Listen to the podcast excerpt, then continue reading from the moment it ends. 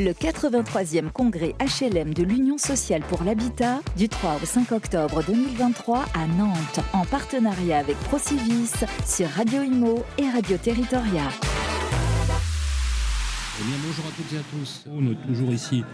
Nous avons délocalisé notre plateau comme c'est l'usage et la tradition. Maintenant, chaque année, nous allons sur le stand de nos amis Procivis qui nous accueillent pour délocaliser notre plateau de radio. Je rappelle également qu'on est sur le plateau du ministère du Logement avec Radio Territoria. Vous êtes sur Radio Territoria, la radio des élus, ainsi que Radio Imo. Nous sommes le 3 octobre, il est 11h31.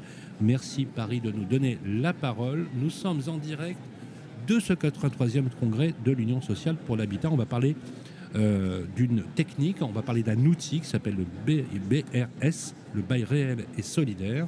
On va en parler tout à l'heure, bien évidemment, avec nos invités que j'accueille sur le plateau. Bonjour Sylvie Maignan. Bonjour. Comment ça va? Bien. Je suis ravi d'être avec vous. Vous êtes directrice générale du groupe Crédit Immobilier de France. Construction immobilière Euh, pardon. familiale. Con- construction, pardon, immobilier familial, je vais le dire. Du Voilà. réseau Crédit Voilà. Immobilier Voilà. de France. Du, du réseau Crédit Immobilier de France, absolument. Euh, ici à Nantes, on est dans votre ville, hein Oui. on est d'accord. Merci d'être avec nous. Euh, Pascal Pras est avec nous. Bonjour Pascal. Bonjour. Vous êtes euh, vice-président euh, de la métropole de Nantes et vous êtes en charge du... Logement, de, Et du de- PLH, de l'habitat, Voilà. de l'urbanisme durable aussi. Inutile de dire qu'en ce moment, vous avez beaucoup de boulot. Oui, Euh, je bi- demande bien. Bien, évidemment, et vous êtes un professionnel également, donc vous, nous connaissez, vous connaissez bien le sujet. On va en parler euh, avec euh, Yannick Borde, le président de Procivis, qu'on a euh, vu ce matin pour l'ouverture. Bonjour Yannick. Rebonjour Sylvain. Voilà, vous êtes parti tout à l'heure avec euh, Christophe Béchu. Oui. Comment va le ministre? Il a l'air euh, assez conscient du contexte logement compliqué. Donc euh, il nous a annoncé qu'il réservait à son ministre du Logement des annonces pour la fin du congrès. Mais c'est un ministre, moi j'ai eu l'occasion de le croiser à plusieurs reprises, qui- il n'y a pas de, de doute sur euh, sa compréhension de la situation. Après, on est tous, on connaît tous euh, des mécanismes de décision, d'arbitrage, etc. Donc euh, il y a encore du travail à faire. On va dire place aux actes. Oui. Après les annonces, comme d'habitude. Beaucoup, beaucoup d'annonces. hein. On a même chiffré le nombre d'annonces. hein. Donc, euh, pour vous donner une idée, bien évidemment, on va essayer de voir en- comment tout ça peut s'articuler. Euh, clairement, on va parler du bail réel et solidaire. Le bail réel solidaire, c'est la loi euh, dite, on a appelé la loi Macron, voilà, 6 août 2015, qui a institué finalement un outil. Et l'idée, elle est simple. Pour les zones tendues, donc les zones en fait où il est difficile de se loger, on crée en fait des organismes fonciers solidaires pour pouvoir démembrer finalement euh, et libérer dans une certaine mesure le foncier, permettre à des personnes sous conditions de ressources d'accéder au logement. Est-ce que c'est bien ça, Sylvie Maignan? Oui, c'est ça. Euh, donc euh, le BRS, bah, c'est un outil qui est mis à notre disposition aujourd'hui grâce effectivement à un OFS que nous avons créé avec la métropole nantaise, avec le département, avec la Carène, donc des politiques, et euh, l'ensemble des bailleurs qui euh, donc euh, agissent sur le territoire euh, 44. Et donc notre philosophie, c'était effectivement de passer d'un dispositif à l'autre, c'est-à-dire que feu le PSLA, bonjour le BRS. Voilà. Et donc euh, C'est une aujourd'hui. formule de radio, ça. bravo. Et aujourd'hui, euh, donc, euh, le BRS, bon, nous avons construit cet outil donc, OFS pendant près de trois ans avec la métropole. J'ai participé effectivement à cette création. hein. Et puis au bout donc, de trois ans, nous avons enfin eu l'agrément de, de notre OFS. Et euh, donc la métropole et les 24 communes qui la composent ont effectivement décidé d'adopter ce, ce nouveau dispositif. Alors c'est vrai qu'au départ on était un petit peu, euh, un peu frileux parce qu'on ne connaissait pas, euh, comme tout dispositif. Et puis finalement, euh, bah, de proche en proche, on s'est aperçu que bah, l'habitant, lui, ce qui l'intéresse, c'est de trouver un logement. Alors quand on est à Nantes, eh bien à Nantes, bah, c'est vrai qu'on est sur une dynamique importante. Mais le problème, c'est qu'il y a beaucoup de gens qui viennent travailler à Nantes, qui n'habitent pas forcément à Nantes, qui tous les jours, effectivement, viennent à Nantes sans trouver forcément de logement. Et le dispositif BRS eh bien, permet effectivement de pouvoir euh, aux personnes, effectivement, euh, j'ai envie de dire, à la fois euh, j'ai envie de, dire, de, de taille moyenne au niveau financier et aussi qui sont des personnes euh, primo-accédantes, de pouvoir accéder à un logement auquel ils ne pourraient pas prétendre euh, autrement. Est-ce qu'on peut parler, Sylvie, d'accession sociale à la propriété? Oui, moi je parle d'accession sociale à la propriété parce que euh, là notamment, et là je m'adresserai à Pascal Prat, sans le soutien effectivement financier que les collectivités ont décidé, euh, on n'arriverait pas à équilibrer les logements comme on les équilibre. À aujourd'hui, donc, on s'est engagé sur un prêt à 2800 euros du mètre carré TTC. Euh, et on, on le tient. hein. J'en suis la preuve vivante, puisque, bon, enfin, mon organisme, pardon, 2800 euros 2800 euros, du mètre carré. oui. Et mixé avec des appartements dans une même en, résidence. en zone tendue. Hein. en zone tendue. Zone A, zone B. hein. En pleine centralité, au cœur de la ville de Nantes, euh, au pied de la gare sud, pour, exemple, pour donner une- un exemple, mixé avec des logements qui vont partir à plus de 6 000 euros du mètre carré, avec du logement locatif social. C'est ça la mixité, c'est ça qu'on prône effectivement à Nantes Métropole, c'est ça qu'on souhaite faire. Bravo. Moi, je vous le dis bravo parce que c'est très concret et ça parle à tout le monde quand on connaît les prix du coin. hein. Parce que je- on les connaît les prix, hein, euh, bien évidemment. Euh, donc clairement, quand on parle de mixité sociale, là, vous avez mis en relief euh, que c'est possible de lutter contre une forme de gentrification. C'est bien ça? C'est ça. C'est ça l'idée. Alors justement, Pascal Prat, euh, vous pensez que c'est un très bon outil, vous, le, le BRS Ah oui, j'en suis pleinement convaincu. Alors, c'est un, un outil extraordinaire pour permettre l'accès à la propriété des ménages médians, à revenu médian. Alors, j'ai envie de dire les classes moyennes, hein, comme euh, le dit régulièrement euh, notre présidente de la métropole. Vous avez parlé tout à l'heure euh, du BRS comme étant un dispositif, un moyen technique. C'est d'abord et avant tout un engagement politique qui porte effectivement ou qui utilise cet outil. Mais l'objet, c'est de se dire comment peut-on permettre aux ménages qui peinent à accéder à la propriété dans le marché du libre, ou qui ne peuvent pas, euh, tout simplement, quand on est rendu à des 6 000 euros ou 7 000 euros du, Ah ouais. du- du mètre carré euh, de logement Oui, oui. alors, dans la centralité nantaise, effectivement, ça exclut un bon nombre de ménages. Donc l'idée, c'est vraiment de se dire comment peut-on permettre à ces classes moyennes, public visé, c'est les primo-accédants, les jeunes ménages, euh, d'accéder au logement dans des territoires tendus, comme celui de la métropole nantaise.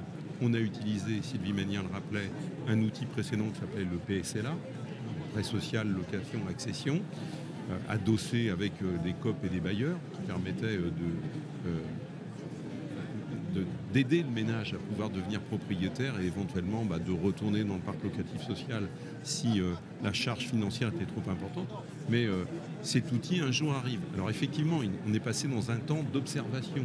Moi, j'ai passé une année à me dire c'est quoi le BRS, comment ça fonctionne, c'est quoi l'intérêt pour la métropole? Et c'est quoi surtout finalement l'intérêt pour l'acquéreur? Puisque le principe du BRS, c'est dissocier la propriété foncière de la propriété d'un logement. Alors déjà, c'est intellectuellement quelque chose d'assez particulier. Bâti, foncier, c'est deux choses Ouais. différentes. On est dans cet euh, beau pays euh, issu du droit romain euh, de la propriété, où on est propriétaire du foncier et du logement qui va dessus, et de la maison. Et donc, euh, c'est un changement de paradigme important. On a fait ce travail. Alors, je l'ai fait de mon côté en tant que vice-président de Nantes Métropole. Et Michel Ménard, qui à l'époque n'était pas président du département, mais était euh, vice-président, notamment en charge des politiques de l'habitat du département, et, notamment du, bailleur social départemental, du command de, de- l'office euh, du département Habitat 44. Et puis, tous les deux, on a bossé euh, un peu dans notre coin, tous les deux ensemble. Et puis, on a fini par se convaincre. Lui, il a convaincu son président du département à l'époque, et moi de la présidente de Nantes Métropole, en disant c'est euh, l'outil qu'il nous faut pour demain. Euh, il permet de développer des prix de sortie qui sont, alors au début, étaient à 2800 euros du mètre carré. Bon, ils sont un peu en train de grimper au regard de l'évolution des coûts de construction et puis un peu du coût du foncier. Mais malgré tout, on reste dans cette épure entre 2800 et 3000 euros du mètre carré. Donc c'est dire euh, l'intérêt pour aujourd'hui un jeune ménage de se dire je vais trouver un logement dans la centralité nantaise. Je parle de, la métropole nantaise. Là, en, tant que vice-présidente de la métropole nantaise, mais de pouvoir trouver ce logement et, euh, de, pouvoir le payer, de pouvoir assumer la charge financière. Alors aujourd'hui, dans une période euh, hyper tendue de, euh, de- production de logements, mais aussi du marché immobilier, où les ménages restent dans leur logement et où ce qu'on appelle le parcours résidentiel, ben, il est, alors on a entendu le terme embolisé tout à l'heure. Moi, j'évoque celui d'enquisté. On est dans un parcours résidentiel qui ne bouge plus, qui est euh, complètement enquisté. Et ça peut se comprendre eh ben, bien, Au regard des coûts d'acquisition et puis euh, des conditions d'obtention des prêts, avec euh, le BRS, on permet quand même à ces ménages intermédiaires, à ces classes moyennes, de rester propriétaires sur le territoire d'une zone tendue de la métropole. Et ce qui est formidable dans le travail qu'on a fait avec le département, avec euh, Saint-Nazaire euh, euh, Aglo, anciennement Carène, c'est aussi permettre de développer ce type de produit sur d'autres zones tendues du département de Loire-Atlantique. Je pense en particulier à toute la côte, toute la partie maritime du département, hein, la, partie de la côte, et je pense à, à Cap Atlantique en particulier, ou sur des villes comme Guérande, Pornichet, on voit l'enjeu de pouvoir permettre à des jeunes ménages d'être logés dans des territoires très tendus où, euh, j'ai envie de dire, il y a que des, résidences secondaires et euh, il est difficile d'accéder à la propriété. Et donc cet enjeu, c'est de permettre à ces ménages qui ne pourraient pas accéder au logement libre normal, bah, de devenir demain propriétaires en dissociant. Et puis l'autre avantage, et j'en terminerai là, qui est énorme, c'est que c'est la constitution d'un patrimoine de logement qui restera ad vitam aeternam, moins que la loi le remette en cause, mais c'est pas prévu, ad vitam aeternam du logement en accession abordable. C'est-à-dire un propriétaire d'un logement en BRS, pour ses raisons professionnelles, s'en va, vend. On va y revenir justement sur la question, parce que c'est une vraie question euh, que vous posez là, bien évidemment. Sur le principe, quand on prend le BRS, quand je vous écoute, Pascal, faites de la politique, normal, et donc vous défendez euh, cet outil. On peut le dire qu'il est bon. Euh, encore faut-il trouver du foncier. Encore faut-il, pour pouvoir faire du BRS, libérer du foncier. Parce que euh, faut, pas se tromper de débat. On, a un vrai sujet là-dessus, sur le, sur, foncier. Et on n'est pas encore dans une république qui peut aligner systématiquement et définir un prix. On est aussi dans un marché qui est un marché libre euh, et qui se régule. Nous avons un gouvernement euh, qui a euh, largement, on va dire, j'allais pas dire oublié, mais n'a pas mis en, place les politiques structurelles publiques qui permettent d'accompagner ces mouvements, c'est le moins qu'on puisse dire. Mais on peut l'étayer. Vous qui êtes promoteur, Yannick Borg, outre le fait que vous êtes aussi un homme politique, que vous êtes un élu local, et je répète, comme je vous le disais ce matin, qu'on fustige parfois un peu trop parce que c'est faux de penser que les maires ne signent pas les permis de construire. On a les permis de construire, pardon, les permis de construire, Question, qu'est-ce qu'on fait pour déboucler du foncier, permettre, comme le disait Pascal Prin, de monter ce type d'opération de façon cohérente ah, D'abord, il faut avoir à l'esprit que le démarrage des OFS et, du bail réel solidaire, il est impossible sans euh, un mix qui est à la fois la collectivité locale, c'est-à-dire l'acteur public, et puis les opérateurs de promotion immobilière, les opérateurs d'accession à la propriété.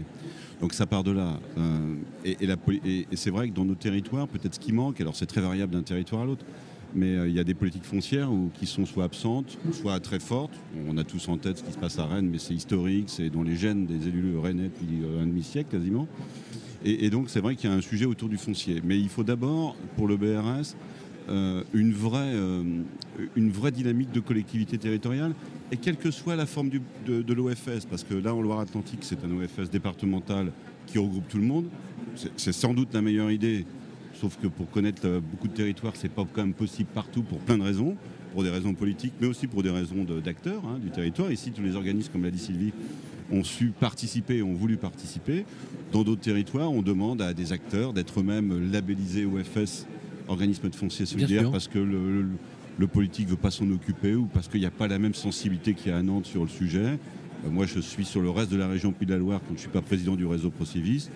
Je vais plutôt demander l'agrément d'un de mes outils HLM pour pouvoir faire, de l'OF, euh, pour pouvoir faire du BRS parce qu'il n'y a pas la même dynamique. Ce qu'il faut avoir à l'esprit, c'est que euh, C'est un peu dommage quand même.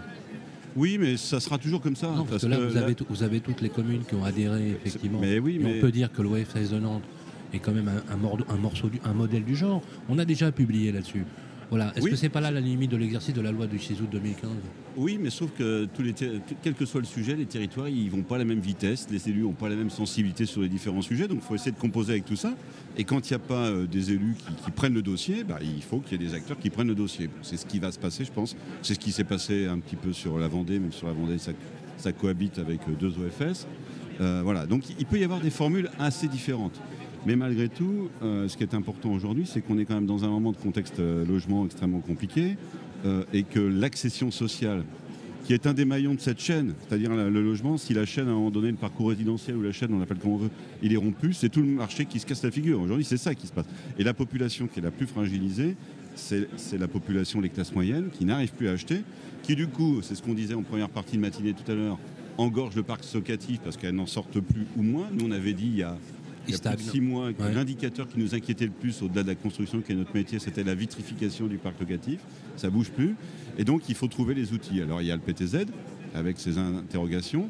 Le PSLA qui peut être ici ou là une formule quand il n'y a pas euh, d'organisme de foncier solidaire qui a, je dis ça devant un élu, c'est vrai que j'en suis un aussi, mais je vais prendre que ma casquette de promoteur et et d'opérateur, qui a une petite différence par rapport à l'OFS fiscal, c'est qu'il y en a un qui est exonéré de taxes foncières et donc de recettes pour la collectivité, sauf temporairement, ce qui n'est pas le cas de l'OFS qui est soumis à la fiscalité. Donc y a pas, ça ne peut pas être un argument pour les élus qui nous diraient euh, j'en veux pas parce que ça ne pas de fiscalité. Donc ça ne peut pas être un argument, c'est plutôt un élément fort. Voilà, donc ça c'est un point. Et puis après, il y a... euh, euh, il y a toute la démarche commerciale, qui est ça, celle euh, qu'a entrepris euh, Sylvie en tant qu'acteur du réseau ProCivis. C'est aussi de- d'expliquer aux particuliers, c'est pas nécessairement évident, d'expliquer la mécanique. Certes, ils vont payer leur logement euh, à un prix très décoté par Ah bah, rapport au marché. alors- alors, merci. En contrepartie, ils ont une petite charge locative sur la partie, lo- euh, sur la partie foncière. Par contre, quand ils vont vouloir revendre, ils n'auront pas la main complètement sur le prix. Voilà. Alors, il- tout le On- monde pense c'est ma plus-value, ma plus-value. On peut l'expliquer. ne faut pas rêver. Est-ce qu'on peut l'expliquer ça aux Français justement Merci de, Oui, de faire cette la preuve, ça transition. marche. de faire cette transition. Vous êtes très nombreux à nous poser les questions, bien évidemment, et vous savez qu'on va vous y répondre. Alors, euh, question comment on sort du BRS Voilà, j'ai acheté et je me vends. non On est libre, hein, euh, donc euh, on a encadré les choses au, au sein d'un règlement intérieur de notre OFS qui stipule que euh, d'abord euh, donc, euh, on indexe le prix suivant l'index IRL. Au départ, le client a six mois pour trouver quelqu'un qui correspond à son profil pour effectivement se substituer à lui. Si au bout de six mois, il n'y arrive pas, eh il euh, confie effectivement à l'OFS le mandat pour effectivement le faire à sa place. Mandat que l'OFS vraisemblablement nous recédera à nous, opérateurs, puisque nous étions à l'origine effectivement de la vente du logement. Et si d'aventure, in fine, au bout d'un an, le logement n'était toujours pas vendu, eh euh, l'OFS s'engage à racheter le logement et à le remettre sur le marché, moyennant effectivement une décote. Au prix coûtant. Moyennant une décote, Laquelle? Maximum de 20%. Par rapport au prix acheté? Oui. C'est pas ce qu'on pourrait appeler la meilleure des opérations. C'est peut-être pas la meilleure des opérations, mais Moi, ça je me a mets à la permis- place de l'auditeur. Hein. je pose la question de l'auditeur. Ça a permis aux clients de pouvoir se loger. À aujourd'hui, à Nantes, je, je mets au défi de, effectivement, du, du Nantais moyen qui effectivement euh, gagne deux SMIC de pouvoir se loger à Nantes, ça devient un véritable parcours du combattant. Et on parlait tout à l'heure effectivement de centralité. Mais moi, je veux ajouter effectivement, parce que j'ai aussi une casquette bailleur social de l'autre côté, et donc j'a- j'agis dans des, dans quartiers effectivement de renouvellement urbain. Et là, aujourd'hui, euh, maintenant, nous vendons effectivement des opérations en QPV, en zone en rue, et c'est un franc succès. Donc, ce que je veux dire là, c'est que euh, tout Quand, type de quand vous dites succès, par exemple, on- euh, je- pour qu'on visualise, vous allez dans les quartiers, dans la, ah non, euh, Gare Nord Sud. par exemple, Ouais, Nantes non, Nord. alors, prenons Nantes Nord. Ah, très bien. Nord. Prenons notre Nord. Ouais. Combien de, combien de logements On avait une première opération avec 28 logements, Combien de postulants trois fois plus que ce qu'il faut. Et il faut donc trouver ensemble, avec la métropole, des critères objectifs pour effectivement servir les clients. Trois fois plus que ce qu'il Voilà, faut, éligible cible- aux conditions de ressources. Oui, mais on, on a une cible de clientèle. Lesquelles? Des personnes qui sortent du, du logement HLM pour effectivement désengager effectivement le parc HLM, parce que c'est une des manières.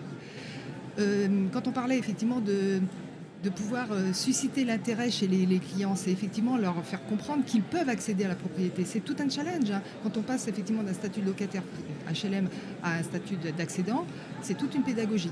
Mais ça, c'est possible aussi.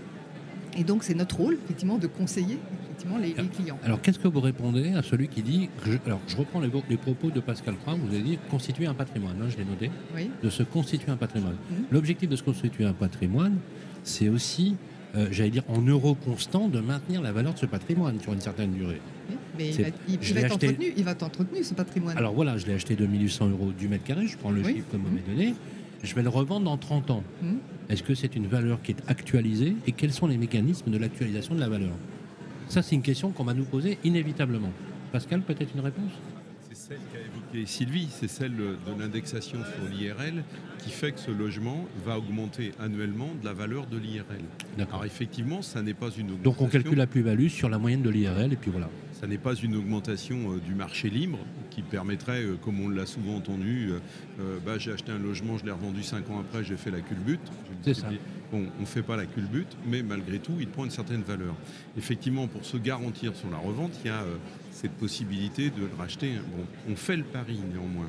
On fait le pari que la revente se fera et que la revente se fera au prix encadré par l'IRL.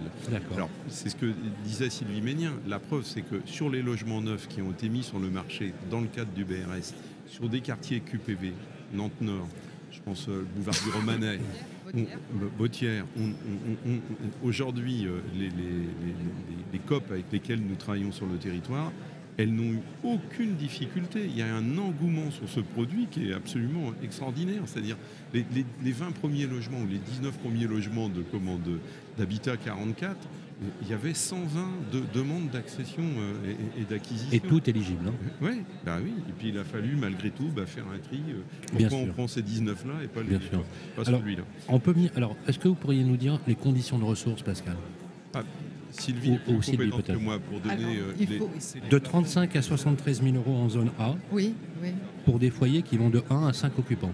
Vous êtes d'accord Mhm. Zone B, Oui. de 26 000 euros à 50 000 euros, de, 5 à, de 1 à 5 occupants. Ok. Oui. Donc ça veut dire que, concrètement, une question qui nous a été posée. Je paye, par exemple, 800 euros de loyer. Si j'acquiers sous la forme du BRS, est-ce que ça va augmenter mon taux d'effort sur le loyer? Non. Euh, non, non. Normalement, ça doit, veillez- normalement, ça doit le réduire. Est-ce que vous veillez à adapter Normalement, le ça doit le réduire. soit constant, soit à la baisse Ah oui, d'accord. Donc Ah c'est plutôt une bonne opération. Ah oui, oui, oui. Est-ce que c'est une forme de crédit inversé ou d'épargne inversée à d'épargne inversée, d'une certaine manière, puisque, effectivement, comme on le disait tout à l'heure, l'OFS effectivement, va, va quittancer une redevance, mais très mineure, hein, effectivement, à le- à- à le- au client. Euh, donc le reste, c'est effectivement son emprunt. Mais comme son emprunt n'est que sur la partie émergente, effectivement, du logement, c'est en gros divisé au moins euh, Alors, 40%. quoi. Est-ce que vous pouvez préciser la redevance? La redevance, est-ce que c'est la location du foncier? Alors la redevance, c'est c'est effectivement- donc c'est- on a décidé effectivement avec euh, Métropole. Ça a été un long travail que cette Ouais. redevance. Alors au tout départ, elle était très très très très mineure. Et puis on a décidé de changer un peu le modèle parce qu'effectivement, euh, on s'est aperçu en marchant qu'il fallait s'adapter. À Aujourd'hui, elle est de 0,82 centimes du mètre carré.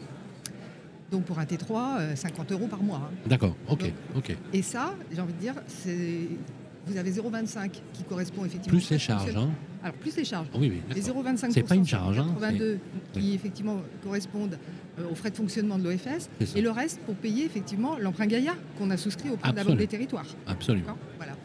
Et effectivement, ils ont des charges de copropriété en plus, mais là, c'est aussi notre rôle. Et alors là, Procivis, c'est parfaitement, j'ai envie de dire, euh, dans, dans- le, dans le mécanisme. Bah, c'est vous qui administrez. Hein, non, mais nous sommes effectivement euh, administrateurs de biens, syndic de copropriété, donc on a l'expérience depuis très longtemps. Et donc, en tant que bailleur social et syndic de copropriété, nous sommes à même effectivement de proposer à l'OFS, lorsque l'on com- commercialise l'opération, le montant des charges de copropriété futures effectivement de nos, de nos futurs clients. À partir de là, euh, j'ai envie de dire, on va effectivement beaucoup plus loin qu'un simple entre guillemets promoteur. Je n'oppose pas les deux, les, deux, les deux professions, on a besoin de tout le monde, hein, qu'on soit bien d'accord, c'est pas du tout mon, propos. Mais malgré tout, on a effectivement une compétence qui fait que lorsque le client va emprunter à la banque, il a aussi en tête la redevance, il a aussi en tête les charges de copropriété. Et nous, quand on fait un plan de financement, enfin, c'est ce qu'on a toujours euh, essayé de faire dans le réseau Crédit Immobilier de France, parce qu'on est, moi je suis issu du réseau Crédit Immobilier de France, hein, et donc euh, mes équipes tous les jours font des plans de financement avant tout. hein. On vend d'abord un plan de financement avant de vendre un logement. hein. Bien sûr. Et donc là, eh bien, il y a toute la capacité d'emprunt prend en compte effectivement tous ces paramètres-là. D'accord. Et Alors- donc c'est vrai que quelque part, on, on doit pouvoir le dire, que ce soit au niveau du réseau, que ce soit au niveau donc, du mouvement HLM, globalement, on a des accessions réussies. Alors, accession réussie, j'ai noté un point très important. Vous tous qui nous écoutez, écrivez-nous d'ailleurs, parce que c'est un vrai sujet qui vous préoccupe. Et j'en parlerai d'ailleurs samedi matin sur Sud Radio dans la matinale. Vous allez, euh, vous dites que finalement, à périmètre constant, c'est flat au niveau du loyer qui peut être aujourd'hui consenti en taux d'effort, qui est déjà quand même relativement élevé, même si c'est euh, assorti de conditions de ressources, mais voire moins. Et ce qui est une bonne chose, puisque, faut le dire, quand on paye euh, son crédit, eh ben, on épargne l'argent que l'on a euh, remboursé, ce qui est une bonne chose. Vous vouliez intervenir, Yannick Borg Oui, je- parce qu'en en fin de compte, le modèle, il marche euh, sur des territoires comme celui de, de Nantes Métropole ou du département de, de- de la Loire-Atlantique, parce qu'il y a l'implication de la collectivité. Quand Sylvie annonce tout à l'heure un prix à 2800, alors qu'il a dû être actualisé un petit peu, qui est peut-être au- proche de 3000 aujourd'hui, elle est peu- Il est en dessous de 3000. légèrement en dessous de 3000. Ce qu'il faut comprendre, c'est que certes, c'est encadré à la revente parce que c'est un peu le blocage psychologique de départ, c'est à dire je pourrais pas faire ce que je veux. Mais comme l'a dit Sylvie, c'est presque une, plus-value euh, à l'avance qu'on a en fin de compte, c'est-à-dire la plus-value, on l'a dans le moindre investissement qu'on a à faire à l'origine. Euh, Aujourd'hui, c'est donc c'est un Oui, mécanisme. sauf que là, on peut calculer la plus-value sur la moyenne de l'IRL. Bah, euh, oui, enfin, sincèrement, les prévisions de croissance du marché de l'immobilier, moi, je m'aventurerais pas hein, euh, dans les dans les dix prochaines années, hein, Yannick. dans le contexte actuel. Donc, euh, Oui, non, mais on- autant. et- non, mais attendez, pardonnez-moi, pardonnez-moi, pardonnez-moi. Euh, vous, vous parlez des cinq prochaines années, moi je peux vous parler de la moyenne des 40 dernières. Donc Oui, on ne sait pas ce qui va se passer dans 5 ans. Oui, mais moi, je. C'est sans appel, je- de pas regardant trop dans le rétroviseur. D'accord. Euh, Bonne réponse. Politique, comme vous avez vu, c'est politique. ça. Et je voulais donc je voulais insister là-dessus parce que c'est vrai que euh, on peut se dire à, à la sortie je suis un peu contraint, etc. Mais en même temps, il n'y aurait pas d'opération s'il n'y avait pas ça. Pour, la qu'on- pour le ménage en question, il n'y aurait pas la possibilité de faire une qu'on peut opération. transmettre le patrimoine? Oui, Oui. à ses enfants Oui. oui, Et s'ils n'ont pas justement les conditions de ressources, on fait comment? Il y a des règles de revente. Ben, Voilà. voilà. On peut, on peut Oui. expliquer? Expliquons. Bah, de, de- de mémoire, parce que j'ai pas tout, tout le détail en tête, mais en fin de compte, la succession, si elle n'est pas éligible au, au BRS parce qu'elle a des revenus supérieurs à Oui, oui, BRS, elle a l'obligation de revendre dans les conditions qu'évoquait euh, Sylvie tout à l'heure. Donc dans tous les cas, on peut transmettre. Bien sûr. c'est calculé. Mm. Il y aura pas on ne pourra pas transmettre l'occupation parce que les enfants peut-être ont, ont des revenus nettement supérieurs à leurs- leurs parents. Donc ils ne sont pas éligibles, même ayant grandi éventuellement dans un logement assorti du BRS. Par contre, ils retrouvent l'épargne de leurs parents Mm. par la vente du bien en question. On est d'accord. Donc c'est une transmission de patrimoine. On est d'accord là-dessus. Pascal, Pascal Prat. Oui, je, je voulais rebondir sur euh, un élément que vous avez évoqué tout à l'heure, celui de la fiscalité. Euh, dans, dans- dans tous ces travaux que nous avons conduits, on a conduit celui de la redevance euh, du loyer sur euh, le, le- le- le foncier. On l'avait voulu caper à 15 centimes d'euros. Alors je me souviens, je y étais très très très très attaché.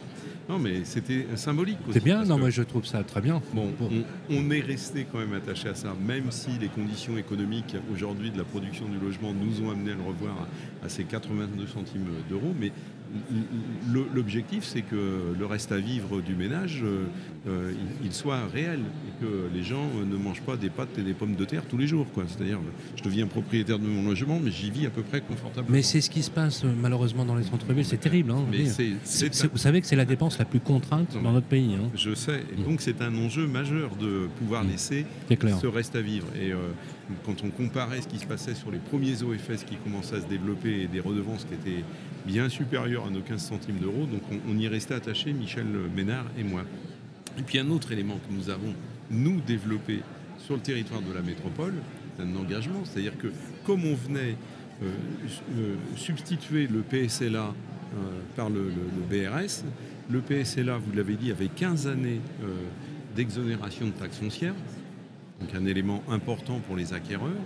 Euh, quel avantage j'ai, moi, propriétaire, à devenir propriétaire d'un BRS plutôt que d'un PSLA Je vais repayer de la taxe foncière. Parce que C'est là, clair. Ben oui. a pas des. Bon, eh bien, Ah oui. nous avons décidé sur le territoire métropolitain une, une exonération d'un tiers du montant de la taxe foncière ad vitam aeternam. Je deviens propriétaire d'un logement via le BRS sur le territoire métropolitain, sur une des 24 communes. Je paierai une taxe foncière euh, moins un, un tiers de sa valeur, moins 33%. Et À- ça, À perpétuité. à perpétuité. Bon, C'est possible juridiquement Vous avez créé l'outil qui bah permet oui, de faire on a fait, on a fait voter par les communes, les communes qui ont adopté. Et les 24 communes de la métropole, alors c'est pareil, il a fallu faire un travail de pédagogie auprès des élus pour leur expliquer pourquoi c'était intéressant de basculer du PSLA au BRS. Et puis en même temps, bah, faire ce travail de les convaincre. Et ils l'ont tous fait. Vous savez, ils ont fait tourner la calculette. hein. 10, 15 Mais oui. années d'exonération. Mais oui. euh, bon. Alors, est-ce que c'est, ce que nous explique Pascal c'est une compensation fiscale? Non, Parce que vous disiez il y a une inéquité fiscale tout à l'heure. Non, il n'y a pas une équité fiscale. Bah Il y a- si, il y a c'est ce deux régimes-. Il y a deux régimes fiscaux différents entre le PSLA et le BRS. Il y en a un qui était a- plus intéressant que l'autre. Alors il y en a un qui est plus intéressant pour le. Ça dépend de qui on parle. Si on parle pour le particulier, il y a le PSLA est au, au départ plus intéressant. Bah oui, Mais pour la collectivité, c'est un enjeu quand même aujourd'hui. Donc euh, je pense que c'est-. Enfin moi je, je salue ce qui a été fait quand même parce qu'à la fois euh, l'investissement sur le BRS, j'ignorais cette décote du tiers sur la taxe foncière. Voilà, c'est une vraie politique du logement construite sur le territoire. Donc ça, vous m'entendez très souvent dire. euh, bien sûr. en étant élu local, parfois du mal des élus qui s'approprient pas suffisamment la matière logement qui est assez compliquée. Là, c'est pas le cas, mais on s'est déjà croisé, donc je n'étais pas inquiet. Je le savais. Ce que je voulais juste, euh, juste euh, rajouter, en parlant un peu des autres territoires, si vous me permettez de sortir un peu de- de- du cas de Nantes Métropole, c'est que l'objectif de, de l'OFS BRS au départ, c'était euh, vraiment les grandes métropoles. Et puis, euh, donc ça a été un peu limité à ça, on va dire. Et puis au fil du temps, on se rend compte que sur un certain nombre de territoires, notamment avec ce qui s'est passé ces derniers temps sur des villes moyennes qui ont vu le marché immobilier euh, monter, euh, eh bien ça devient aussi plus intéressant, notamment pour les opérations en centralité, parce que sinon ça coûtera toujours moins cher d'aller faire construire sa maison tant qu'il y aura des terrains à 15, 15 km que de revenir dans le centre-ville d'une- ville un petit peu plus importante. Donc on voit arriver aussi des opérations qui commencent à, se monter sur, euh, sur des zonages qui ne sont pas des zonages B1 ou des zonages A, qui ont une complexité, c'est le financement du... Parce que tout à l'heure, euh, Sylvie a employé un terme technique, enfin, qui est peut-être tous les auditeurs ont peut-être pas l'habitude, qui est le prêt Gaïa, qui est le prêt de la Caisse des dépôts, Alors justement, euh, 80 ans maximum. qui finance euh, Caisse des dépôts. uniquement Ah, non, mais oui. Non mais oui, non mais, Non, mais non, mais juridiquement, non, Soyons, soyons pratiques. mais pratiquement, oui. Soyons pratiques. Aujourd'hui. N'importe qui, alors, n'importe n'importe quelle Pas banque. dans notre modèle. Non, hein. non, Oui. non, Non, mais non, attendez, n'importe quelle banque peut financer ce type d'opération. On est d'accord on pas est d'accord. Oui. Sauf que dans la Pas- pratique, il pas n'y en a sur aucune qui le fait. Pas Non. sur cette Et- durée. Pas sur et pas cette sur durée. cette Non, mais durée. personne ne veut le faire. Et puis on a un petit sujet territorial, d'équilibre des territoires, c'est que quand vous êtes aujourd'hui en zone B2 ou en zone C, ce qui est plus rare sans doute sur l'intérêt de l'OFS, la Banque des territoires rechigne encore à financer euh, le foncier. Donc on a des petits sujets quand même, parce que c'est- le- là où je voudrais pas euh, qu'on se trompe, c'est qu'on on entend beaucoup parler du BRS, comme si c'était la panacée de, qui allait sauver le marché C'est de l'impression qu'on en a. faut pas rêver. Si on- quand on en aura fait euh, C'est- 5000 par an, on aura tous bien bossé. hein. Ah. Euh, voilà. Et, et, euh, Ah oui ah bah oui, parce qu'il y a Ah un oui. mécanisme de financement derrière qui est assez complexe. Tous les opérateurs n'ont pas la capacité. On est loin du compte là. hein. Oui, mais c'est un des outils. D'accord, ok. Alors, le question. PSLA, il s'en fait 3000. Pour qu'on comprenne bien, parce que cette table ronde, c'est de la pédagogie. Je voudrais vraiment qu'on comprenne à l'échelle de l'auditeur qui nous écoute. Vous avez dit euh, que quand on voit les difficultés, que finalement, toutes les banques pourraient prêter. On est sur un marché encore libre, sauf que. À les- l'OFS, ça dépend de quoi on parle. Au Oui. particulier, il n'y a pas de problème. Oui, non, mais justement, À l'OFS. je voudrais qu'on prenne les particuliers. Hmm. Les particuliers peuvent être financés par leurs banques traditionnelles. Tout à fait. Est-ce qu'elles le font? Oui. Ok. Et elles assortissent tout cela des mêmes garanties qu'un crédit classique immobilier, Même, même chose, même, con- Voilà. même condition. avec euh, Le garantie même taux d'usure, voilà. le même taux crédit logement, euh, enfin, les garanties qui vont bien. qui Voilà. avec. Est-ce que ça marche, Sylvie, ça? Oui, ça marche. D'accord. Ah, Aujourd'hui, dans la, la- la conjoncture difficile qu'on l'on connaît, ce sont pour moi les seuls clients qui sont finançables. Ça veut dire que, oh, c'est important ce que vous dites, Hmm? ça veut dire que les banques continuent à prêter sur à ce fait. cadre-là. Oui, Toutes les banques. En la, tout plupart, cas, la plupart des la banques. plupart des banques, en tout cas les banques mutualistes, euh, sans citer l'une Voilà. ou l'autre. Non, mais groupe- euh, le oui, groupe oui, oui. BPCE, Crédit Lyonnais, les gros opérateurs du secteur. Il n'y a, aucune raison. Parfait. Très bien. Les taux d'intérêt, est-ce qu'ils changent par rapport à l'acquisition classique? Non, ce sont les mêmes. Malheureusement, ils augmentent. C'est sûr qu'aujourd'hui, quand on fait les hypothèses de, de financement, euh, on faisait nos hypothèses à 4, 5% Euh, Là, je dis à mes équipes, il va falloir vous préparer à 6 Oui, c'est la réalité. sur des durées de 20 à 25 ans Oui, c'est la réalité. D'accord. Alors c'est sûr que là, c'est un vrai problème parce que, euh, bon, euh, j'y peux rien, les capacités des ménages, elles, n'ont pas forcément augmenté. Et forcément...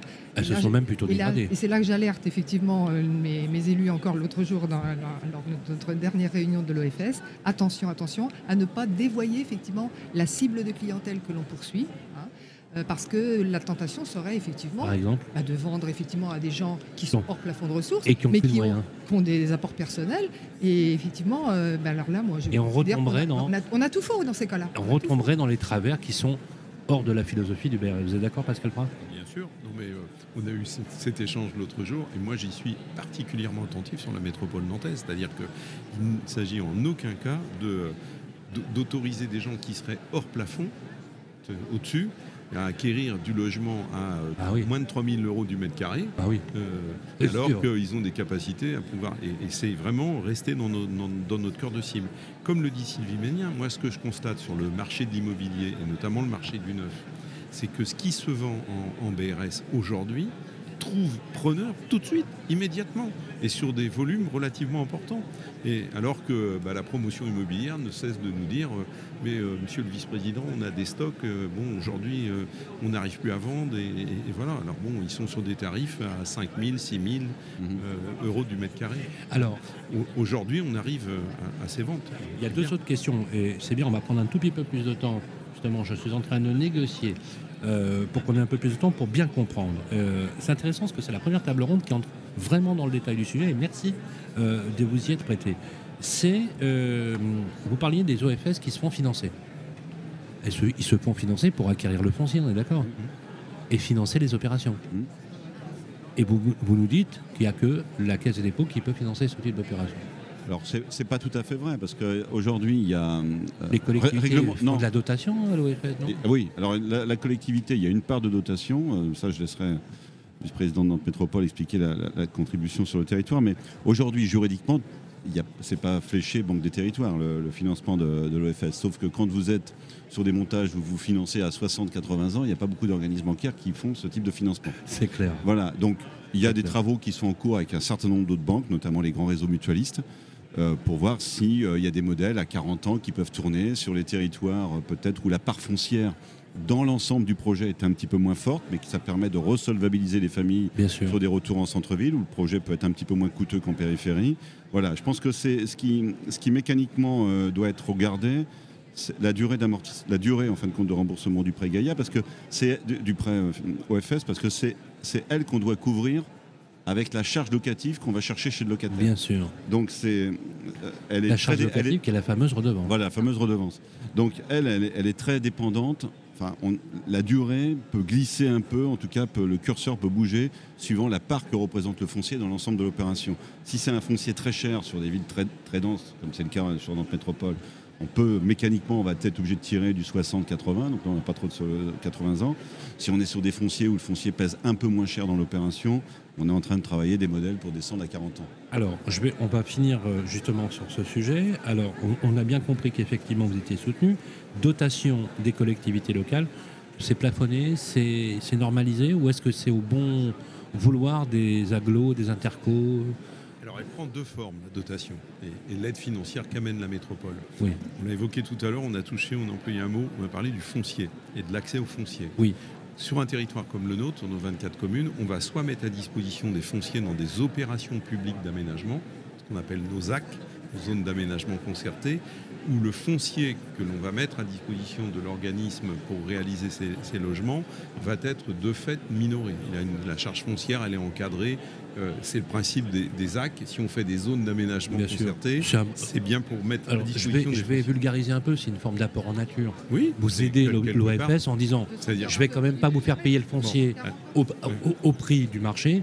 Voilà. Comme je le possède parce que je suis une, une collectivité, je vous le cède symboliquement pour un prix défiant toute concurrence. On est d'accord là-dessus? On, on le vend moins cher. On le vend beaucoup moins cher que le prix du marché. Combien? Et on vend- 240 euros du mètre carré. Voilà, Voilà, merci.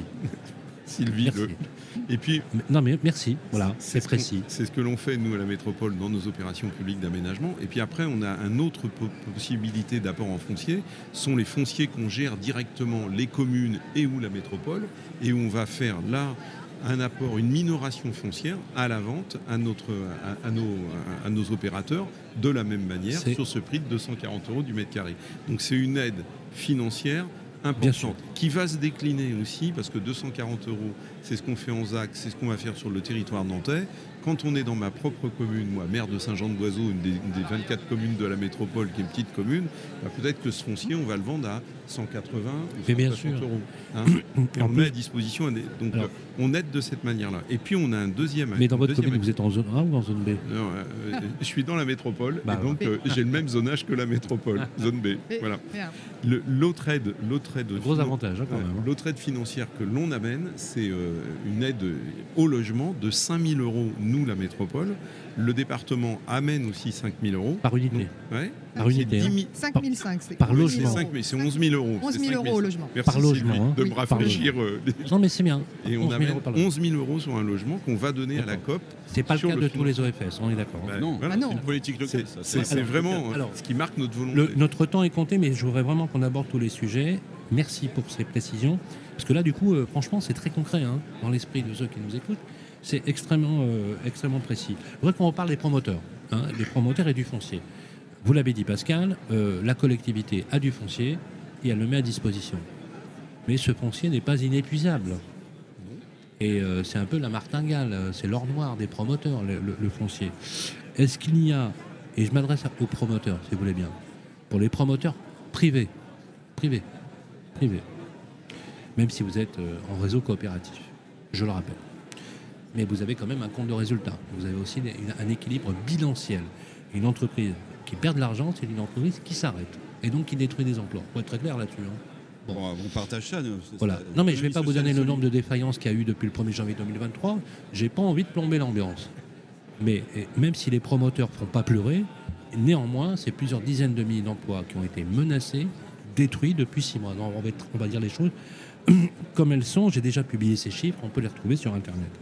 Question, et y a-t-il pas là, grâce aux collectivités locales, et merci pour ce que vous faites, la possibilité pour des promoteurs prouvés de trouver des relais de croissance? Ou est-ce que c'est faux de le dire? Est-ce qu'on peut s'adresser à une clientèle de promoteurs peut-être qui nous écoutent, qui diraient oui, je dois me ré- réfléchir parce qu'actuellement je ne suis pas du tout accompagné par l'exécutif. C'est le moins qu'on puisse dire, parce que comme vous le savez, il y a une chute euh, considérable de logements neufs, de production de logements neufs dans notre pays. Et ce gouvernement euh, en est le principal responsable.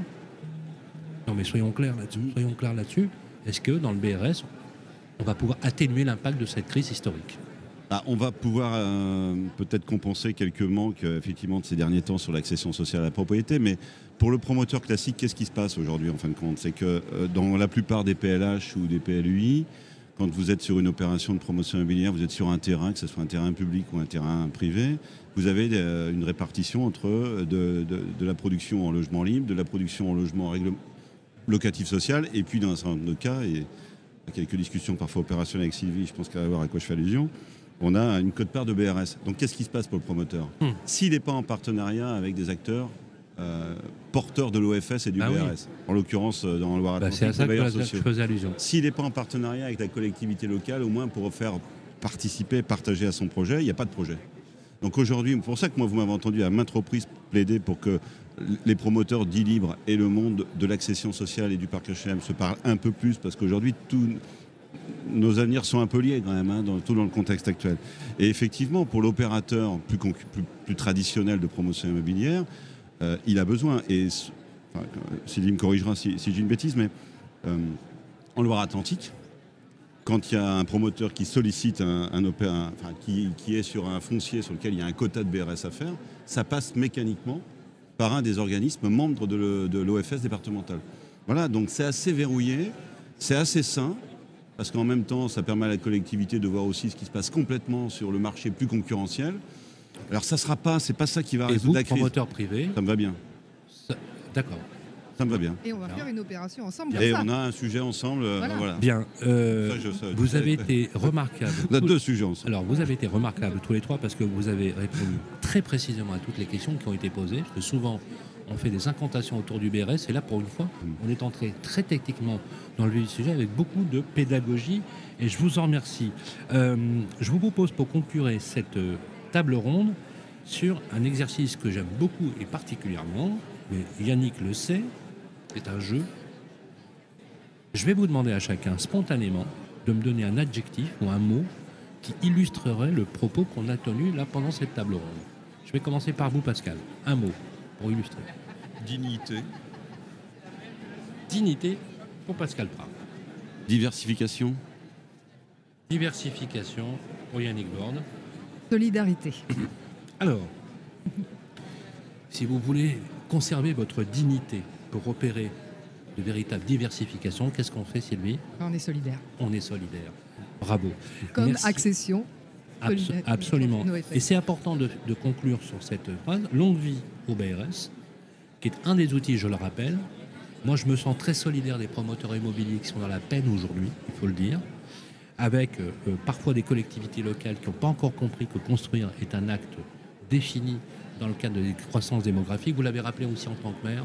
Vous l'avez dit, effectivement, il y a certains élus qui ne se sont pas suffisamment appropriés euh, la question du logement. Je voudrais juste rappeler, pour conclure également, on l'a publié la semaine dernière, que la surface forestière en France a plus que doublé en 60 ans, à peu près, grosso modo, et qu'on n'a jamais si peu urbanisé quand on prend la taille de notre territoire. Tout ça pour dire que ceux qui pensent que le fait d'urbaniser à tout craint est une euh, vue de l'esprit dans une certaine mesure, on peut dire aujourd'hui que ce qui est nécessaire, c'est d'absorber le flux démographique, et donc pour ça, il faudra toujours continuer à construire, bien évidemment. Je vous remercie vraiment d'avoir participé à cette table ronde avec beaucoup, beaucoup de liberté. Un grand merci à vous, Pascal Prat. Vous êtes vice-président de la région de Nantes Métropole. Merci en tout cas d'être avec nous. Euh, et vous êtes en charge du logement et vous êtes aussi un élu local. Absolument. D'une- Maire d'une commune De combien d'habitants de 6200 habitants bientôt. Ouais. on, on adore ça. D'ailleurs, la, la commune de Saint-Berthevin, c'est combien d'habitants Presque 8000. Presque 8000, voilà. Merci à Yannick Borde également, président du réseau Procivis, maire de Saint-Berthevin aussi, on va le dire. On va se retrouver bien sûr, Yannick, puisqu'on est avec vous pendant trois jours. Et un grand merci enfin à Sylvie Maignan. Ça s'est bien passé, Sylvie? Bien. Voilà, directrice de, on dit quoi? Construction Tif, France. Tif de Nantes. Voilà, le CIF de Nantes, voilà, ne changez rien, voilà, vous restez exactement comme vous êtes. Le podcast est téléchargeable sur les applications comme d'habitude. On va se retrouver dans quelques instants, il est 12h17, petite pause, je vous rends l'antenne à Paris, on se retrouve à 14h. Merci à vous.